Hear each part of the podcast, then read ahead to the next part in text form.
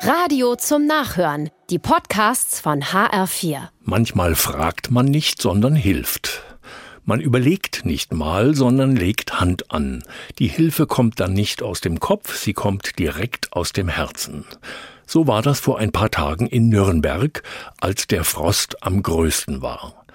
Da bringt eine 20-jährige Obdachlose ihr Kind zur Welt, mitten im kalten Winter bei minus 20 Grad. Sie liegt auf dem Lüftungsgitter einer U-Bahn-Station, da kommt etwas Wärme von unten. Passanten bemerken das.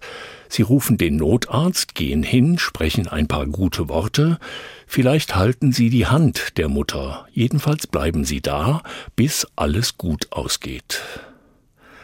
Das ist Hilfe aus dem Herzen.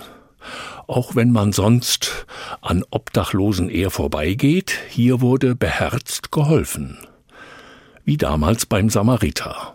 Ein Fremder liegt im Graben, zwei gehen vorbei aus wichtigen Gründen angeblich. Keine Zeit, zu viel Arbeit und so, was der Kopf eben an Gründen so kennt. Dann kommt einer, der nicht überlegt, sondern hilft. Direkt aus dem Herzen legt er seine helfende Hand an, versorgt die Wunden und bringt den Verletzten in Pflege. Dieser eine hat kein man könnte, man müsste, sondern einfach nur das Ich tue. Wenn es etwas zu überlegen gibt, dann später. So sollte das sein. Hilfe aus dem Herzen. Das geht nicht immer, ich weiß. Aber langes Überlegen muss ja vielleicht auch nicht immer sein. Manchmal fragt man nicht lange, sondern hilft, selbst wenn es gegen die Regeln ist.